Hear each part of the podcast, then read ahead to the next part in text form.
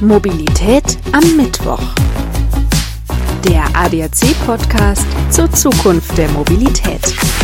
Ich bin Alexander Schnaas. Hallo. Wenn ich mich hier in München fortbewege, nutze ich neben dem Rad auch zwischendurch immer mal wieder Carsharing-Angebote. Fußläufig sind viele Fahrzeuge in der unmittelbaren Umgebung zu erreichen. Ein Blick auf die App und schon sieht man, wo welches Auto verfügbar ist. Teilen statt besitzen also. Das ist das Prinzip beim Carsharing. Seine Ursprünge in Deutschland hat das Carsharing an sich in den späten 80er Jahren und seit circa einem Jahrzehnt wird das Prinzip immer populärer. Mittlerweile gibt es in Deutschland 226 Carsharing-Organisationen. Zum einen gibt's stationbasiertes Carsharing. Hier holt man das Fahrzeug an einer Station ab und gibt es an einer Station wieder zurück. Zum anderen gibt es das sogenannte Free Floating.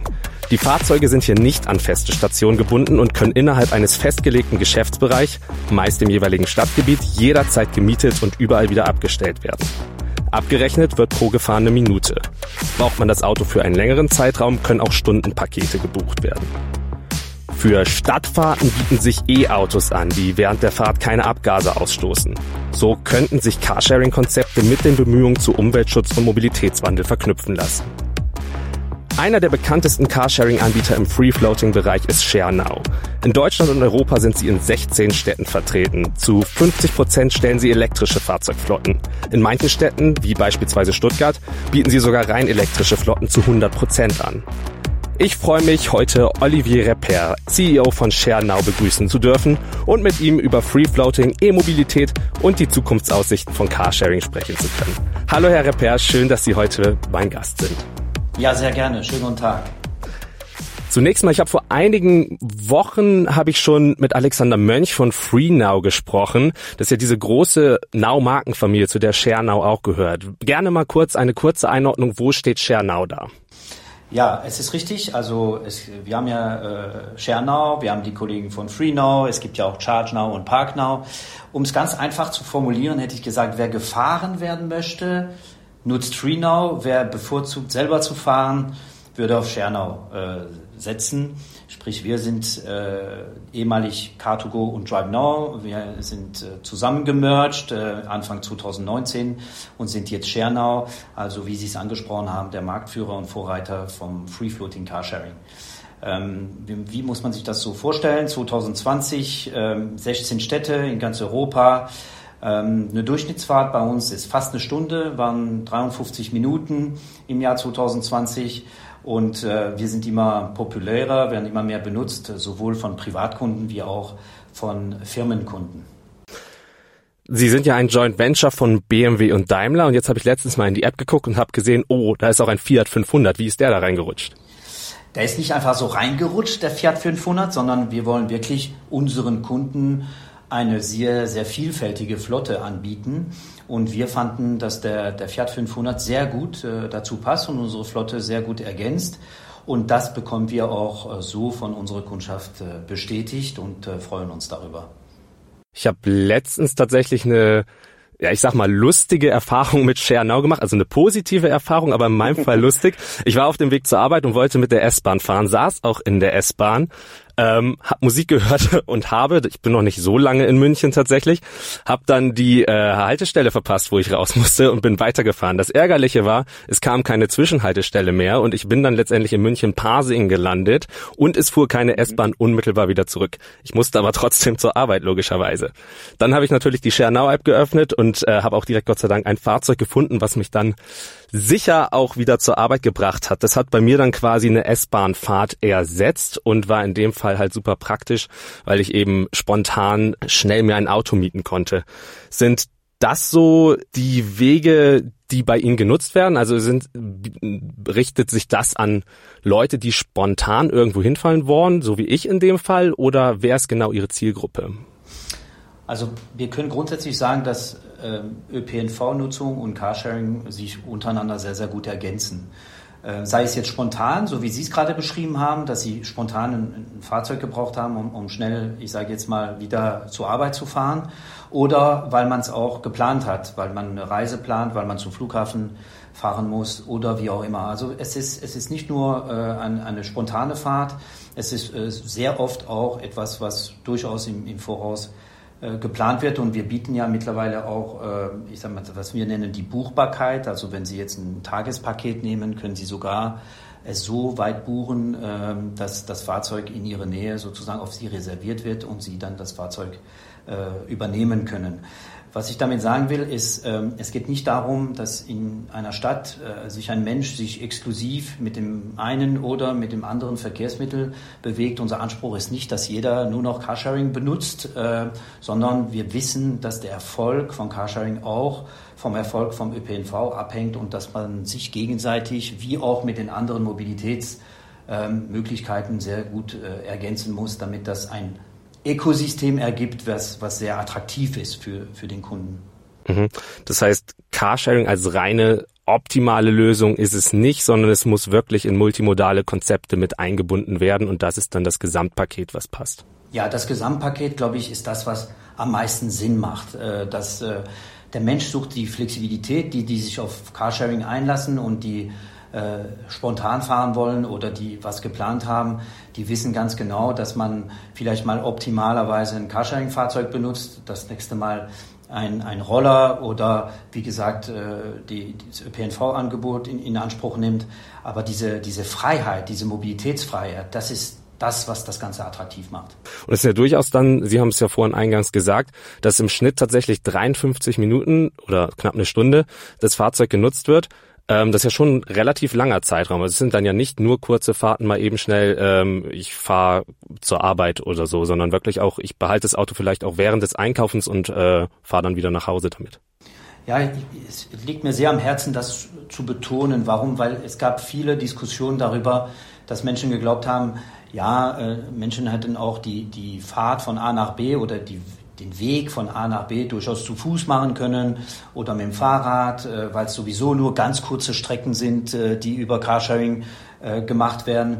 Das stimmt so nicht. Ne? Also wenn man sich überlegt, dass so eine durchschnittliche Fahrt über 50 Minuten ist, ähm, dann weiß man, es ist ein Mix natürlich, durchaus mal eine kurze Fahrt, aber dass im Schnitt schon fast eine ganze Stunde mit einem Auto oder das Auto ähm, benutzt wird. Und äh, dann macht es durchaus Sinn, ähm, auf so einem Mobil sozusagen unterwegs zu sein.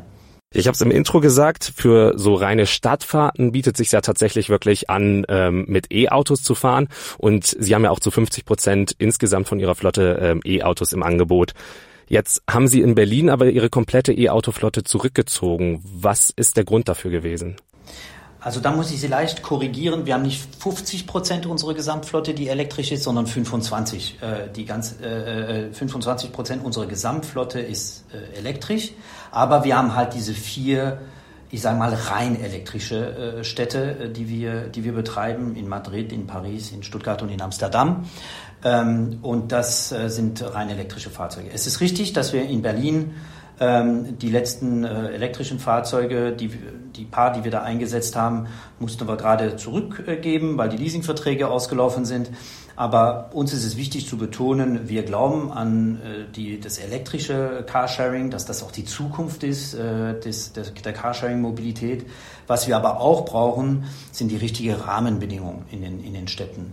Und da ist es wichtig, äh, dass beispielsweise, und ja wirklich eine große, wichtige Voraussetzung, dass die Ladeinfrastruktur, also dass wir eine hohe Zahl an, an Ladepunkte haben, damit wir sehr erfolgreich und äh, sehr kundenfreundlich letztendlich das Carsharing-Angebot in einer Stadt äh, betreiben können. Und da muss man ganz offen und ehrlich sagen, so weit sind wir halt leider in Berlin noch nicht. Äh, da gibt es andere Beispiele wie jetzt Stuttgart, wo wir voll elektrisch sind, aber auch so Städte wie München ähm, oder Hamburg, die immer weiter ähm, ihre Ladepunkte, ihre Lademöglichkeiten ausgebaut haben in den letzten Jahren. Und da ziehen wir äh, Zug äh, um Zug nach, ne, mit einem größeren Anteil an Elektrofahrzeug. Also wir sind da, ich sage mal, sehr konsequent im Ausbau der Elektromobilität, wenn die Grundvoraussetzungen auch äh, geschaffen sind. Also ist es wirklich nur eine ähm, Sache der Infrastruktur rein, dass es jetzt beispielsweise in Stuttgart viel, viel besser geht als in Berlin? Oder äh, gibt es noch andere Punkte, wo ähm, die Politik Ihnen vielleicht auch entgegenkommen könnte oder müsste, wo Sie sagen, das wäre schön, wenn wir das hätten, weil dann könnten wir noch mehr Elektromobilität anbieten? Also grundsätzlich ist ja so, das ist auch keine Überraschung, ähm, dass wir äh, natürlich auch äh, erhebliche Kosten haben, wenn wir in einer Stadt Parkgebühren bezahlen müssen. Äh, wir sind es gewohnt in den Städten, wo wir voll elektrisch unterwegs sind, dass wir da keine Parkgebühren bezahlen müssen für, für reine Elektrofahrzeuge. Also das ist auch so ein Entgegenkommen äh, der Städte, um das Ganze nochmal zu motivieren und, und zu sagen, Mensch, äh, wir bauen eine Ladeinfrastruktur aus, wir bieten ein kostenloses Parking für Elektrofahrzeuge und vielleicht sogar Parkplätze, die nur dafür äh, ausgelegt sind, für Carsharing-Autos äh, zur Verfügung gestellt zu werden. Das ist natürlich sehr hilfreich und ja, fördert auch das Ganze. Wie ist die Situation in anderen Ländern? Sie sind ja wirklich auch in Europa unterwegs. Ähm, hat man da dieses Problem, in Anführungszeichen Problem mit der mit den Parkgebühren auch oder äh, funktioniert es da einfacher und anders als in Deutschland? Also ich würde es nicht als in Deutschland, als gewisse Städte in Deutschland hätte ich gesagt. Ähm, wie gesagt, äh, nehmen wir jetzt mal Stuttgart oder eine Stadt wie Hamburg oder München, wo, wo es sehr, sehr, sehr, sehr gut und Hand in Hand funktioniert, um das Thema Elektromobilität auszubauen. Sie haben recht, äh, wir sind ja auch in Madrid beispielsweise oder Paris. Ähm, da war es auch für die Städte eine Selbstverständlichkeit, das Thema Elektromobilität massiv zu unterstützen. Und äh, das ist äh, auch konsequent so gemacht worden. Aber ich würde jetzt nicht pauschal sagen, dass in Deutschland das Thema Elektromobilität für, für Carsharing nicht unterstützt wird. Das wäre, das wäre unfair. Ja, wir neigen uns langsam so ein bisschen dem Ende der Folge schon zu tatsächlich. Sie haben es mit Sicherheit gehört, wir haben am Ende immer fünf verschiedene Fragen, die ich meinen Gästen stelle, um so einen allgemeinen Mobilitätseinblick zu bekommen. Ähm, und die würde ich Ihnen jetzt auch gerne stellen. Sehr gerne. Würden Sie sich in ein autonomes Auto setzen? Ja, das ist eine gute Frage. Auf jeden Fall würde ich das machen. Ich würde mich aber auch äh, sehr dafür interessieren, wie die Technologie dahinter funktioniert. Also es ist es wäre eine Faszination zwischen, wie ist äh, das Thema autonomes Fahren ähm, gelöst worden, technisch betrachtet, und wie fühlt sich das an äh, für einen Nutzer. Ja, das würde mich sehr neugierig machen und selbstverständlich würde ich das machen. Wären in der Fernzukunft vielleicht autonome Fahrzeuge sogar was für Schernau? Wir wären sehr froh, wenn es so wäre. Ähm, wir erzählen sehr gerne, dass unsere Simulationen ganz klar sagen, dass wenn wir voll autonome Fahrzeuge zur Verfügung hätten, dass wir die, die Fahrten, die wir heute machen, könnten wir mit der Hälfte der Flotte äh, machen, äh, wenn diese Autos äh, voll autonom gesteuert werden könnten. Das wäre für uns der nächste effiziente Schritt äh, in, unserem, in unserem Geschäft. Das wäre sehr zu begrüßen. Ist aber auch eine große Herausforderung, besonders im urbanen Umfeld. Ne? Was war Ihr prägendstes Mobilitätserlebnis? Lassen Sie mal kurz nachdenken. Ja, ich habe letzten Sommer habe ich ein schönes Erlebnis gehabt. Da bin ich mit meinem Sohn äh, hatte ich eins unserer äh, Cabriolets sozusagen reserviert in Berlin und als ich vor dem Auto stand und das Auto anmieten wollte, ist ähm, ein anderer äh, ich sag mal, Mitmenschen auf uns zugekommen und gesagt, oh, das Auto hätte ich jetzt auch gerne gehabt. Ne? Und da habe ich gesagt, ja, haben Sie eigentlich, sind Sie abonniert sozusagen, sind Sie ein Kunde von, von Schernau, was er dann auch bejaht hat. Und habe ich gesagt, na, dann gebe ich Ihnen das Auto freiwillig ab. Das wollte er mir gar nicht glauben. Und ich habe gesagt, äh, doch, doch, es ist, es ist ernst gemeint. Und wir haben dann sozusagen getauscht. er hat dann äh, den BMW Cabriolet bekommen und ich habe mich dann mit meinem Sohnemann in den Mini, der fast daneben stand, äh, dann reingesetzt. Und äh, ja, das war, das war so ein, ein schönes, ein, ein sehr schönes Erlebnis. Ja, auch wieder so Teilen, ne? so dieses, dieses, dieses Teilen-Erlebnis war, war dann so schön, schön zu fühlen, sage ich jetzt mal. Die nächste Frage wäre, sollten Städte autofrei werden? Also Sie haben es eingangs gesagt, ähm, wir bei Schernau, wir, wir glauben an Teilen ne? und Teilen statt zu besitzen. Das heißt aber auch, dass wenn wir noch mehr teilen würden, dass wir deutlich effizienter Autos nutzen könnten. Was ich damit sagen will, ist, wenn wir das konsequent machen in den Städten, dann haben wir eigentlich keinen Grund, ähm, Städte autofrei haben zu wollen, sondern wenn die Fahrzeuge eines Tages voll elektrisch sind, vielleicht auch mal autonom genutzt werden können und wir untereinander diese Fahrzeuge teilen, sehe ich keinen Grund, warum wir äh, anstreben sollten, dass die, äh, dass die Städte völlig autofrei werden. Mhm. Aber man könnte eventuell sagen, okay, private PKWs raus aus den Städten und innerhalb des Stadtgebiets beispielsweise ähm, teilen wir nur noch, dass man quasi nur noch Carsharing-Autos anbietet, dass man dadurch ein bisschen den Verkehrsfluss entlastet? Das wäre ziemlich die Konsequenz ne, von dem, was ich gesagt habe, dass äh, wenn, wir, wenn wir nur noch teilen würden in der Stadt, dann wäre es tatsächlich so, dass wir dann deutlich weniger Privatfahrzeuge im, im innenstädtischen Bereich hätten. Und man muss ganz klar sagen, ähm, mit den ganzen Angeboten, die wir haben, kann man ja durchaus auch ein Auto für bis zu 30 Tage benutzen.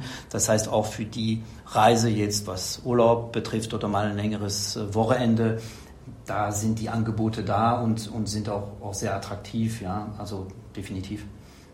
Glauben Sie, dass wir Flugtaxis noch erleben werden? Das hoffe ich.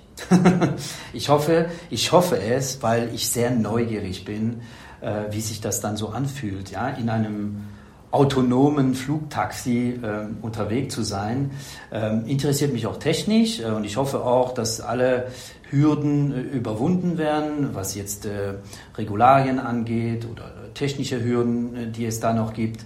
Ich hoffe, dass wir alle zusammen noch äh, dieses schöne Erlebnis, äh, weil ich daran glaube, dass es ein schönes Erlebnis sein wird, äh, erleben können. Da würde ich sagen, das wäre sehr aufregend. Und die letzte Frage wäre, was ist die meistgenutzte Mobilitäts-App auf Ihrem Handy? Hand auf Herz, ist es Schernau oder eine andere? Ähm, es ist, ich fahre sehr viel Fahrrad. Ja, ich fahre 1000 Kilometer im Jahr Fahrrad alleine in Berlin. Das heißt, eigentlich nutze ich äh, noch mehr, hätte ich gesagt, Google Maps, ja, um äh, mich zu orientieren, an die richtige Adresse zu fahren. Hätte ich gesagt, ähm, dass Google Maps ähm, an Nummer eins schon steht, bevor dann Schernau als App äh, dann kommt. Aber durch meine, ich sage jetzt mal Fahrradaktivität, die ich so äh, äh, bevorzuge oder gerne mache, ähm, würde ich schon sagen, dass an Nummer eins Google Maps ist und dann und dann und dann erst Schernau. Alles klar. Ja, Herr Repper, das war's schon. Wir sind am Ende dieser Episode. Ich kann mich an dieser Stelle nur noch mal herzlich bei Ihnen bedanken für Ihre Zeit und äh, für die spannenden Einblicke in das Thema Carsharing, Free Floating und ja auch in das Thema E-Mobilität im Carsharing. Ich denke, da sehen wir auf jeden Fall, das ist ein Konzept, was Zukunft hat, auch wenn es in multimodale Konzepte mit anderen Verkehrsmitteln eingebunden wird und was uns auf jeden Fall erhalten bleiben wird, auch in Zukunft. Ja, sehr gerne und äh, vielen Dank meinerseits. Das war Mobilität am Mittwoch, der ADAC-Podcast zur Zukunftsmobilität. Alle 14 Tage überall frisch, wo es Podcasts gibt. Ich bin Alexander Schnaas. Bis dahin. Ciao.